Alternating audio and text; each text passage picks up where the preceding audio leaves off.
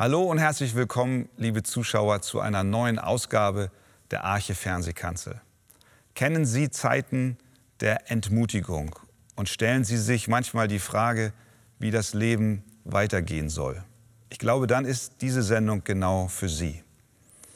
Ich heiße heute ganz herzlich willkommen Markus Kniesel und Wolfgang Wegert zu einer Gesprächsrunde über das Thema der ermutigende Gott. Wir befinden uns in der Arche in der Apostelgeschichte 18. Wir predigen ja durch die biblischen Bücher durch und sind nun genau an diesem Kapitel angelangt, was uns Gott vorstellt als den Gott, der uns Mut macht, ja. besonders in Zeiten der Niedergeschlagenheit und Bedrückung. Ich denke, ich lese zunächst einmal Kapitel 18, Vers 1 bis 11 und dann steigen wir weiter ein. Danach aber verließ Paulus Athen und kam nach Korinth. Und dort fand er einen Juden namens Aquila aus Pontus gebürtig, der vor kurzem mit seiner Frau Priscilla aus Italien gekommen war, weil Claudius befohlen hatte, dass alle Juden Rom verlassen sollten. Zu diesem ging er und weil er das gleiche Handwerk hatte, blieb er bei ihnen und arbeitete. Sie waren nämlich von Beruf Zeltmacher. Er hatte aber jeden Sabbat Unterredungen in der Synagoge und überzeugte Juden und Griechen. Als aber Silas und Timotheus aus Mazedonien ankamen, wurde Paulus durch den Geist gedrängt, den Juden zu bezeugen, dass Jesus der Christus ist. Als sie aber widerstrebten und lästerten, schüttelte er die Kleider aus und sprach zu ihnen, Euer Blut sei auf eurem Haupt, ich bin rein davon, von nun an gehe ich zu den Heiden. Und er ging von dort weg und begab sich in das Haus eines gottesfürchtigen Mannes mit Namen Justus, dessen Haus an die Synagoge stieß. Crispus aber, der Synagogenvorsteher, wurde an den Herrn gläubig samt seinem ganzen Haus. Auch viele Korinther, die zuhörten, wurden gläubig und ließen sich taufen.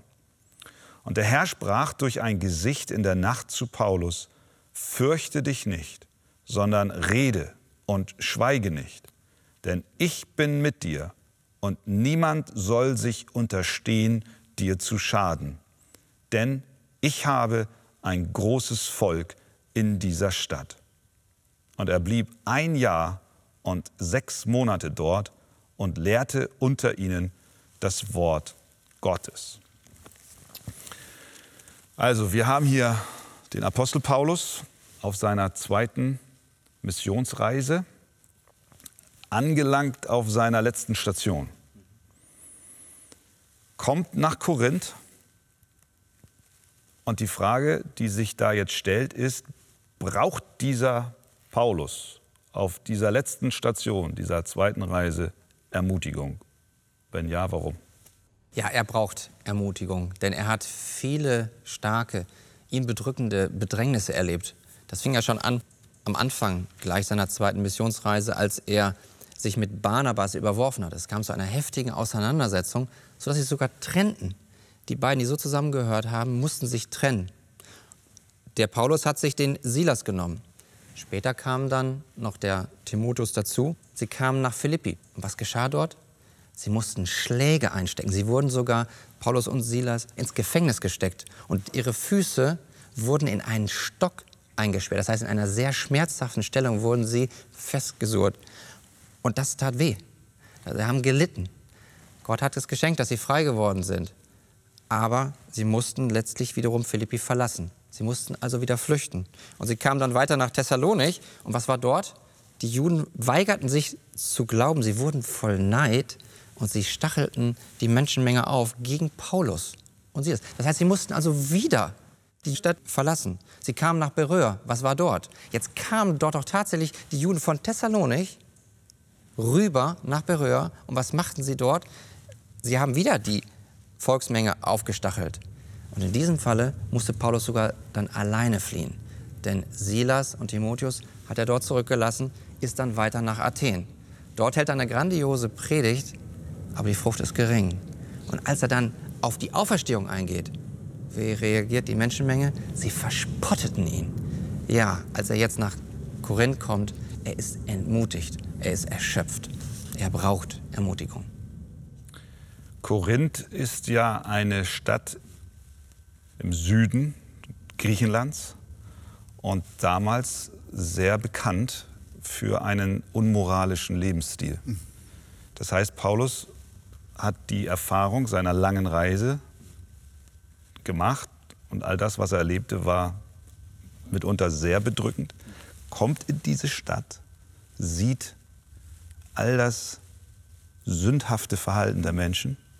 Und ich glaube, das war auch nicht gerade auferbauend, als er dann die Menschen dort leben sah. Später schreibt er den Korinthern, die sich dann ja auch bekehrt haben, und erinnert sie daran, wie sie einst waren, bevor sie zu Christus kamen. Da nennt er dann Worte wie Unzüchtige, wie Ehebrecher, Götzendiener, Diebe, Habsüchtige. Das war das Klima der Stadt. Ich glaube, das ist wichtig, dass wir uns da so versuchen, zumindest ein Stück hineinzuversetzen. Und dann schreibt Paulus noch den Korinthern, als ich zu euch kam, damals, erinnert sie an die Zeit, da kam ich in Schwachheit, mit viel Furcht und mit viel Zittern. Also die Frage, brauchte er Ermutigung, können wir ganz klar mit Ja beantworten. Er selber sagt es so. Und ich glaube, wir kennen das ja auch in unserem persönlichen Leben. Wir brauchen immer wieder Ermutigung. Und was wir hier in diesem Kapitel sehen, ist, dass Gott durch drei verschiedene Wege diesen, seinen Diener ermutigt. Einmal durch Freunde, einmal durch Neubekehrte und dann auch durch Gemeinschaft mit ihm. Woran sehen wir, dass Gott den Paulus durch Freunde ermutigt?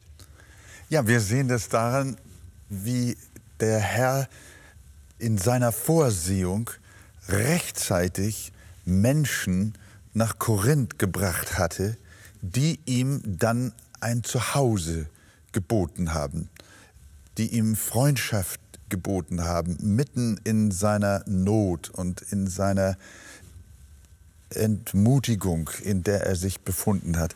Wir lesen nämlich in Vers 2 des Kapitels, Paulus war von Athen nach Korinth gekommen und dort fand er einen Juden namens Aquila aus Pontus gebürtig, der vor kurzem mit seiner Frau Priscilla aus Italien gekommen war, weil Claudius befohlen hatte, dass alle Juden Rom verlassen sollten. Zu diesen ging er. Interessant. Der Kaiser gibt hier, wie zu anderen Ereignissen auch, einen Befehl. Menschen müssen sich auf den Weg machen. Unter ihnen unser Freund Aquila mit seiner Frau Priscilla. Die kommen von Rom und siedeln in Korinth an, so rechtzeitig, dass sie da waren, schon einen Arbeitsplatz hatten als Zeltmacher und Paulus kommt, weiß nicht wohin, ist völlig durch den Wind, hat große Not. Herr, wie geht das hier alles weiter? Und dann sind Freunde da. Aquila und Priscilla. Bei ihnen kann er arbeiten als Zeltmacher, sich ein bisschen Geld verdienen und predigt in Korinth und hat ein Hauptquartier in Korinth gefunden. Nicht durch Annonce, sondern durch die Führung Gottes einfach so. Da hat Gott so richtig Vorsorge getroffen. Vorsorge getroffen. Im Voraus gearbeitet. Vorausgearbeitet. Den Kaiser beauftragt. Die beiden kommen dorthin und sind neue Freunde. Aber es gab auch alte Ja, Freunde. es ist wunderschön, durch neue Freunde ermutigt zu werden. Aber es ist auch schön, wenn Gott uns alte Freunde an die Seite stellt. Und das sehen wir hier in Vers 5. Als aber Silas und Timotheus aus Mazedonien ankamen. Das heißt, hier kommen zwei, die er doch schon kennt. Die hat er doch am Anfang der Missionsreise mit ins Team geholt. Und da haben wir hier zum Beispiel den Timotheus. Und den gebraucht Gott dadurch, dass der Timotheus von Thessalonik nachgereist ist, kommt jetzt nach Korinth und sagt, Paulus, weißt du was? Die dort in Thessalonik, wo du doch auf deiner Reise schon gewesen bist, die sind nicht nur gläubig geworden, die stehen fest im Glauben, die stehen im Herrn und sie wachsen in ihrer Liebe, in ihrem Glauben. Und das ist die frohe Botschaft, die hier der Timotheus aus Thessalonik mit nach Korinth bringt. Und dann kommt da noch ein Silas. Und der Silas ist derjenige, der aus Philippi rüberkommt nach Korinth. Und dort in Philippi, da hat doch der Paulus immer wieder eine Ermutigung bekommen, dass er mit ihnen Gemeinschaft hatte im Geben und Nehmen. Das heißt also auch, sie haben ihn finanziell unterstützt. Und diese Liebesgabe, die hat dann der Silas aus Philippi mit nach Korinth gebracht. Kommt dahin und sagt, Paulus, die Lederarbeiten kannst du beiseite stellen. Du kannst dich jetzt ganz dem Wort widmen und kannst das Evangelium weiter predigen. Also Gott hat hier die beiden alten Freunde gebraucht, um den Paulus zu ermutigen. Ja, also ganz klar, Gott hat Vorsorge getroffen. Er benutzt Menschen im Leben des Apostels, die ihm Mut machen, um ihn zu trösten in seinem wirklich schweren Dienst. Aber dann sehen wir, das war Weg 1, noch einen zweiten Weg, den Gott hier nutzt, um Paulus zu ermutigen. Ja. Und das sind Neubekehrte. Neubekehrte. Ja, das sehen wir auch hier im Text ganz wunderbar. Paulus hat ja dann seinen Dienst getan, wie Markus schon gerade gesagt hat. Finanzen waren ihm auch gebracht worden, sodass er nicht mehr allzu sehr oder gar nicht mehr mit den Lederarbeiten oder wie der Luthertext sagt, als Zeltmacher hat arbeiten müssen, sondern er predigte und er bezeugte, wie es in Vers 5 heißt, dass Jesus der Christus ist. Und was kommt dabei raus? Sogar ein Synagogenvorsteher bekehrt sich. Die Synagogen waren ja in der Regel immer abweisend und vor allen Dingen die Leiter. Aber hier hat Gott es geschenkt, dass er durch einen Neubekehrten getröstet wurde, der sogar Leiter der Synagoge war. Vers 8. Crispus, der Synagogenvorsteher, wurde an den Herrn gläubig samt seinem ganzen Hause. Und noch mehr, auch viele Korinther, die zuhörten, wurden gläubig und ließen sich taufen. Wow, was für eine Ermutigung, mhm. was für ein Trost. Da konnte Paulus richtig wieder gut schlafen. Sein Herz war voll Freude. Und so geht es doch uns auch, ihr lieben Brüder, wenn wir sehen, wie der Herr auch in unserem Dienst mit uns ist und Frucht schenkt, Menschen frei werden, errettet werden, Heil erleben, dann sind wir doch auch fröhliche Leute. Das erinnert mich immer an die mit schönsten Gottesdienste, die wir hier in der Arche erleben. Das sind die Taufen.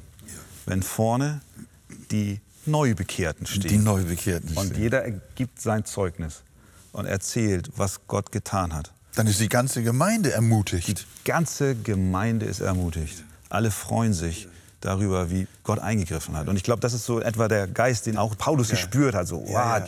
Gott ist an der Arbeit. Es kommt neue Energie. Es kommen neue Leute dazu und Gott rettet. Und das ist ja seine Mission auch. Also, das ist stark zu sehen.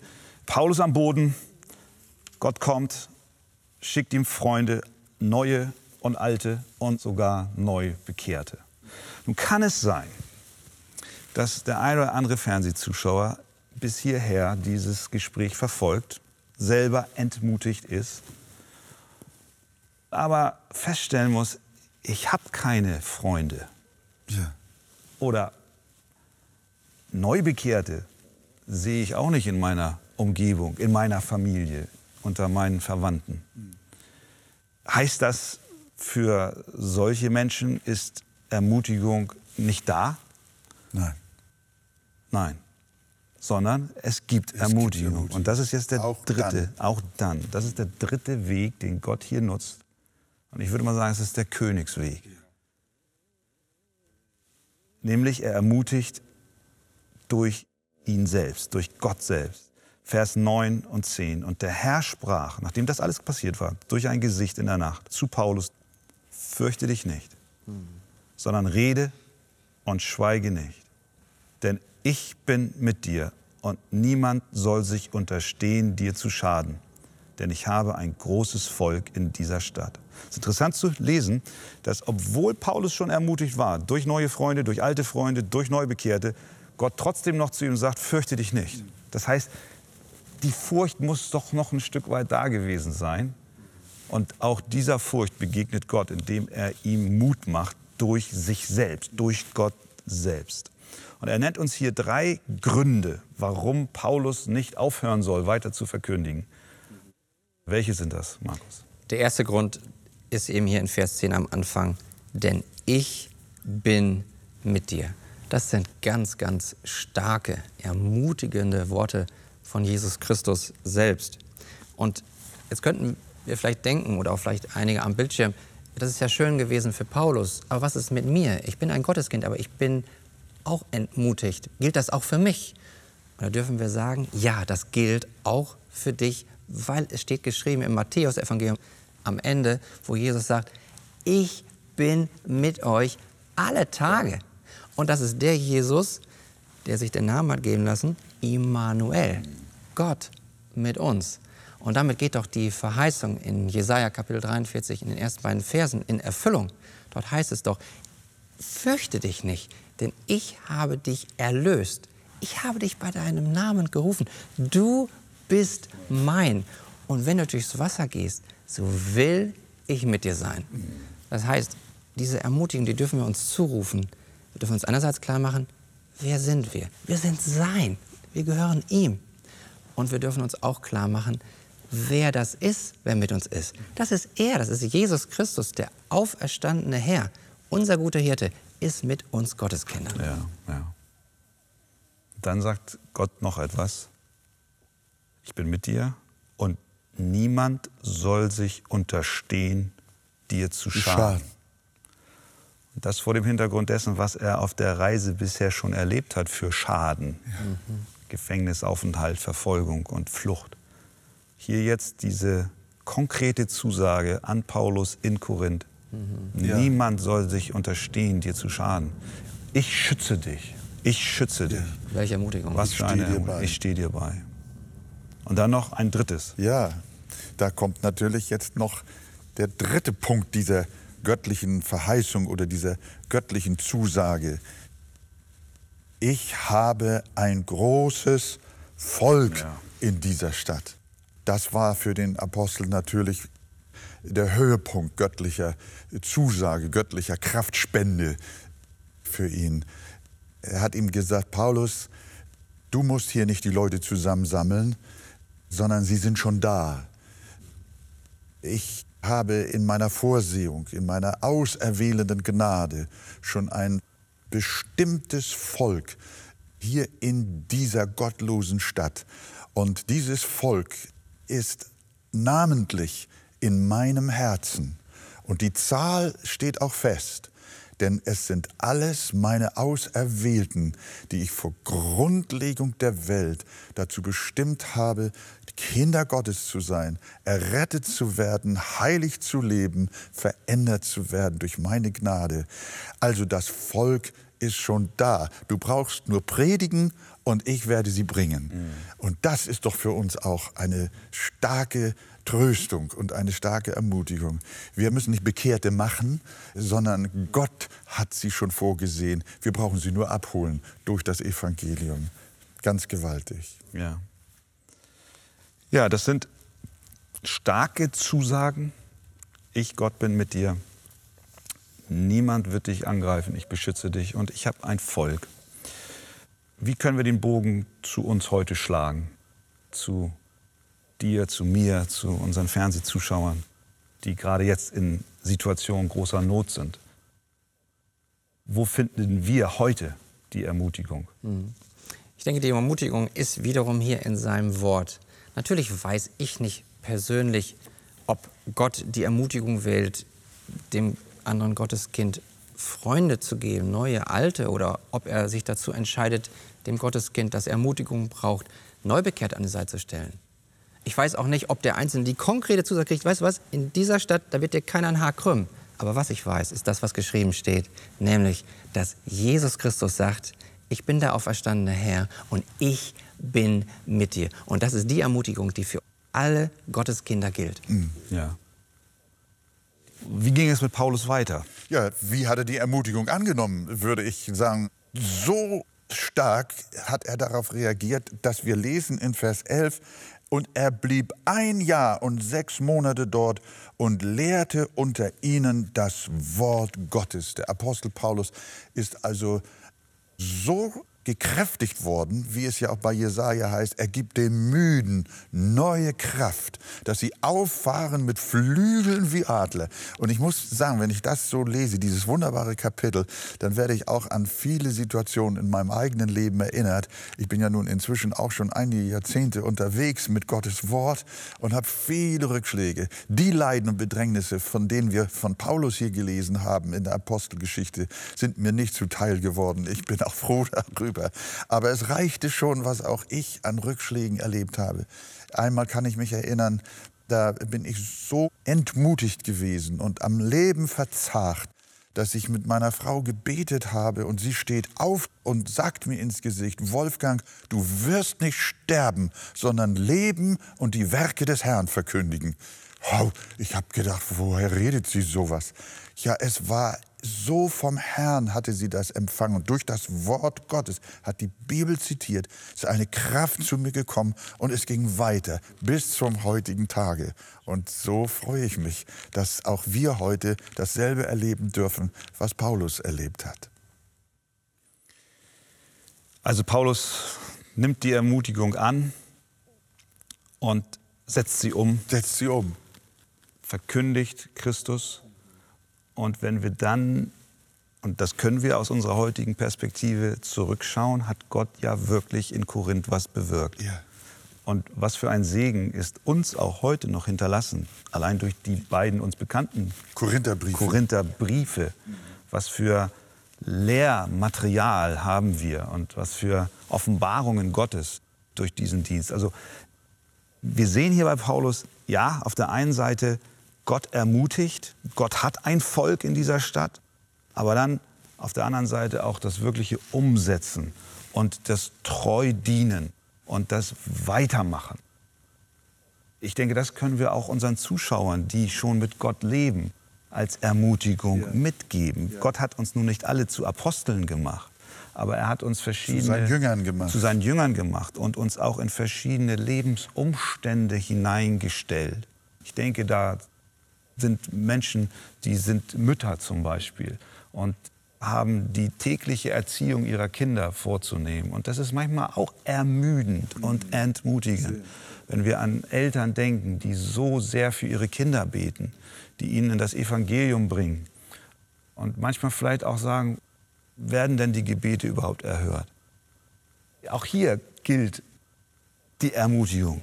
Gott sagt, ich bin mit dir an dem Ort? Was für Bereiche gibt es noch, die euch in den Sinn kommen, wo Menschen konkret Ermutigung in ihrer Lebenssituation brauchen? Ja, im Hinblick auch auf Gebete um die Errettung auch der Kinder, wenn sich auch der Glaube in der Familie nicht einstellen will, dürfen wir weitermachen. Der Herr sagt, betet ohne Unterlass. Wir sollen nicht aufhören in dem Wissen, dass Gott mit uns ist und dass er uns nicht alleine lässt, auch in unserem Anliegen. Ja. Denn die Gebete, die wir beten, die kommen ja von Gott. Die hat er ja in unser Herz gelegt. Zum Beispiel. Ja. Mhm. Ja. Gebet ist ein ganz wichtiger Bereich, aber auch der seelsorgerliche Bereich, wo Gott uns vielleicht auch in der Gemeinde einsetzt, um an die Seite eines Bruders oder einer Schwester zu kommen. Und du siehst in dem Leben des anderen, da ist was nicht in Ordnung. Du kommst in Liebe und bringst die Wahrheit, aber auch da erleben wir manchmal Rückschläge dass manche Menschen das gar nicht hören wollen. Wir kommen in Liebe mit der guten Absicht, wollen ihnen die Wahrheit bringen, aber sind eben doch ablehnend. Und dann weiterzumachen, weiter in Liebe geduldig auszuharren und in Weisheit die Wahrheit zu bringen, das darf auch uns seelsorgerlich sehr stark ermutigen. Ja, ja. Ich danke euch beiden ganz herzlich für dieses Gespräch. Liebe Zuschauer, wie immer Ihre persönliche Lebenslage sein mag, wenn Sie schon ein Kind Gottes sind, dann nehmen Sie doch aus dieser Sendung mit, dass Gott Sie nicht verlässt, dass er mit Ihnen geht, sei es auf Höhen oder auch durch dunkle Täler hindurch. Haben Sie diese Sendung gesehen und sagen bei sich, ich habe diese persönliche Beziehung zu Jesus Christus noch nicht, dann möchte ich Ihnen Mut machen, dass Sie sich Christus zuwenden, so wie die Menschen dort in Korinth auf das Evangelium von Christus reagiert haben. Jesus ist gekommen, um für ihre Sünden zu sterben. Und wenn wir an ihn glauben, dann wird er unsere Schuld vergeben und wir werden in Ewigkeit mit ihm sein. Wenden Sie sich doch gerne auch im Vertrauen und im Glauben zu ihm. Dann gilt auch für Sie, Gott ist mit mir, egal was kommen mag. Gott segne Sie.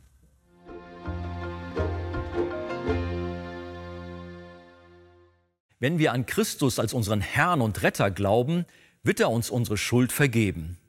In dem Kapitel Ein barmherziger Gott aus dem Buch Das Evangelium kennen und genießen von Pastor Wolfgang Wegert finden Sie vertiefende Ausführungen zu den Inhalten des Gesprächs. Auf Wunsch erhalten Sie ein Exemplar kostenlos. Wir freuen uns über jeden Kontakt zu unseren Zuschauern.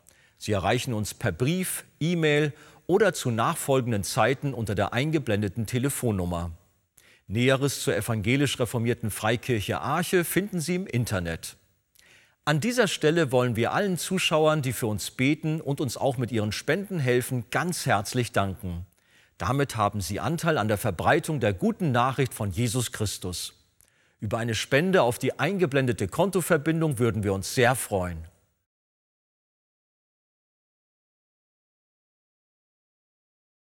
Für heute verabschiede ich mich. Seien Sie bei der nächsten Sendung gerne wieder dabei.